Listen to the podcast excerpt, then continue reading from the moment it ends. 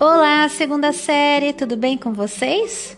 Após a conclusão do conteúdo faltante da primeira série, podemos enfim adentrar no currículo de sociologia da segunda série do ensino médio. Na primeira série, estudamos clássicos da sociologia, seu contexto e principais objetos de estudo para cada um deles, como o Augusto Comte, o Emile Durkheim, Karl Marx e Max Weber. Nesse momento, nós iniciaremos os nossos estudos sobre a sociologia brasileira e para compreendê-la, inicialmente, precisamos fazer uma contextualização sobre como e em que momento da história brasileira um olhar sobre a sociedade se fez necessário e urgente. Os recursos para nossa aula do dia, como plano de estudos, texto, mapa mental, atividades e orientações para a aula, estão disponíveis na nossa sala de aula no Classroom.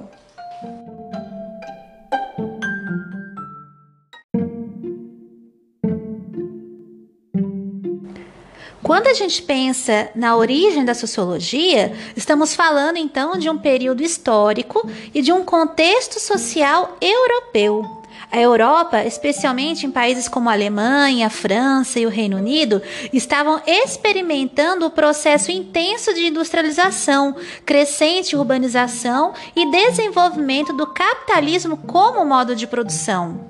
Mas e o Brasil? Como era lá em meados do século XVIII, século XIX? O contexto social e econômico era bem diferente. Tínhamos uma predominância da população ainda agrária, forte presença da economia e trabalho colonial, inclusive com a mão de obra escrava. O processo de industrialização brasileira foi notado apenas no princípio do século XX e a partir daí começaram a surgir, assim como ocorreu um século antes lá na Europa, a necessidade de se compreender as mudanças sociais mais aceleradas.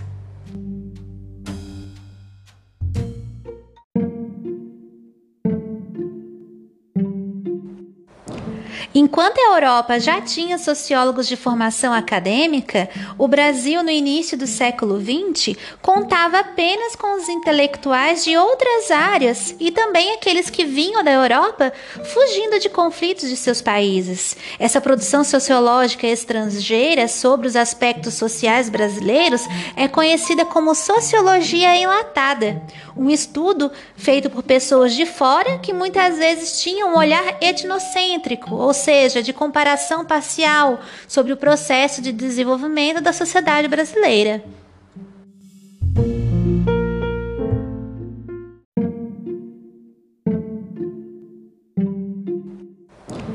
Enquanto a Europa já tinha sociólogos de formação acadêmica, o Brasil, no início do século XX, contava apenas com os intelectuais de outras áreas e também aqueles que vinham da Europa fugindo de conflitos de seus países. Essa produção sociológica estrangeira sobre os aspectos sociais brasileiros é conhecida como sociologia enlatada, um estudo feito por pessoas de fora que muitas vezes tinham um olhar etnocêntrico, ou seja, de comparação parcial sobre o processo de desenvolvimento da sociedade brasileira.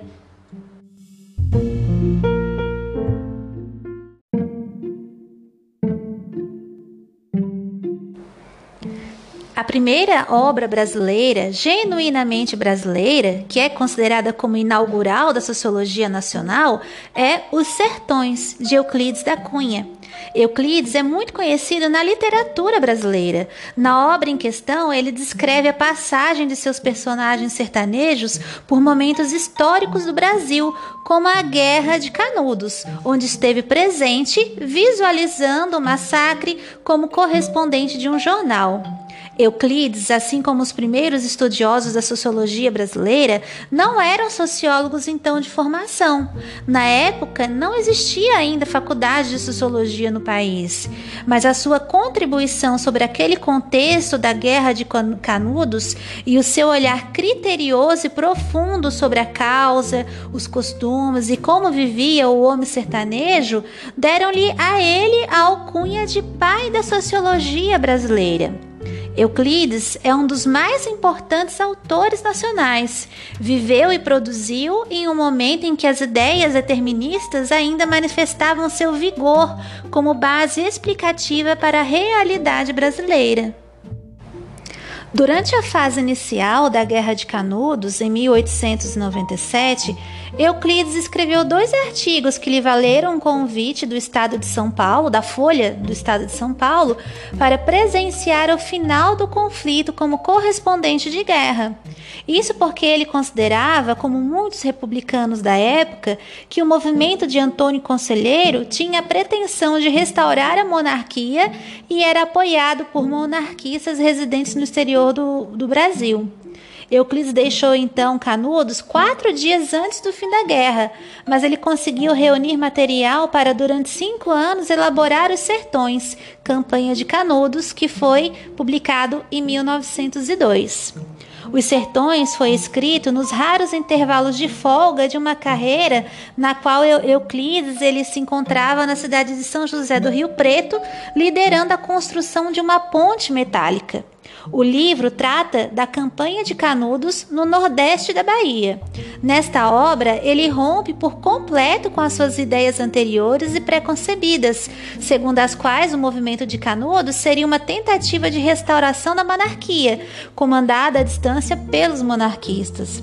Percebe-se que se trata, na verdade, de uma sociedade completamente diferente da litorânea. De certa forma, ele descobre o verdadeiro interior do Brasil, que mostrou ser muito mais muito diferente da representação usual que ele tinha desse povo. Euclides se tornou internacionalmente famoso com a publicação dessa obra, que lhe valeu vagas para a Academia Brasileira de Letras e para o Instituto Histórico Geográfico Brasileiro, IBGE.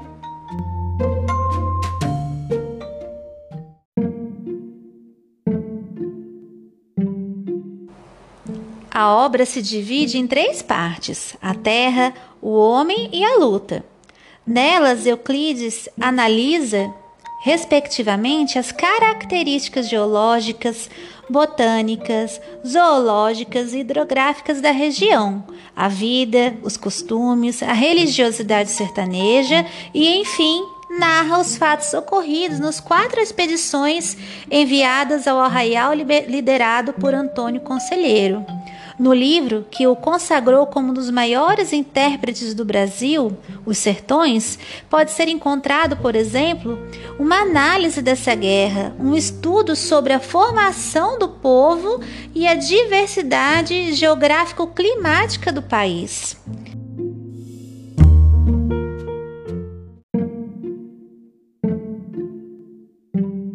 A produção sociológica brasileira é assim tão compreendida a partir do nascimento dessa obra de Euclides e ela é dis distinguida em três fases.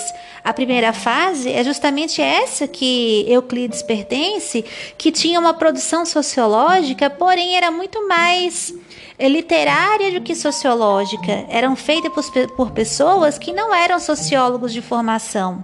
O trabalho desenvolvido para o estudo da sociedade brasileira tinha muito mais a ver com literatura, como eu disse, né, do que propriamente com a sociologia. Porém, tratava-se de um olhar genuinamente brasileiro, de quem compreende o contexto e sobre o que estava sendo estudado, e não aquela sociologia enlatada dos pensadores que vieram da Europa fugindo do contexto social, político do, do, do seu tempo.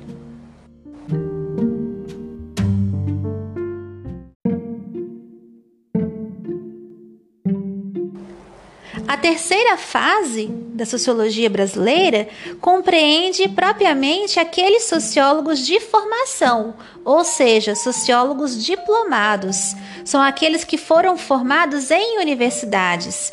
Temos dentre eles os mais importantes: Florestan Fernandes, com a sua obra A Integração do Negro na Sociedade de Classes, tendo como foco as transformações sociais por causa da industrialização e também da urbanização. No início, a maioria dos trabalhos desses autores apresentava uma tendência de descrever sobre raça, sobre civilização e cultura. Não havia ainda a intenção de explicar sobre a formação e a estrutura da sociedade brasileira. O caráter mais investigativo e explicativo foi impulsionado pelos muitos movimentos que estimularam uma postura mais crítica sobre o que acontecia na sociedade brasileira.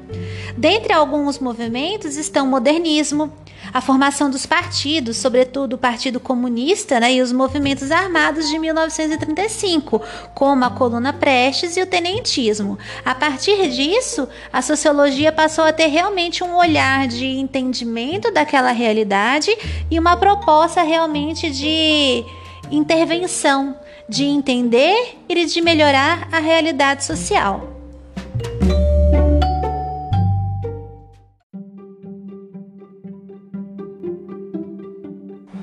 Estudantes, na nossa próxima aula nós vamos nos ater à segunda fase da sociologia, especialmente no que se refere à contribuição de Gilberto Freire e o conceito que é carro-chefe da sua sociologia, o conceito de democracia racial. Leiam o material elaborado a partir do que foi discutido, Ouçam novamente, se for necessário, o podcast e realizem a atividade conforme eu apresento para vocês lá no plano de estudos. Qualquer dúvida sobre o que foi abordado ou sobre a atividade do dia, procure-me por meio do WhatsApp. Bons estudos e um forte abraço!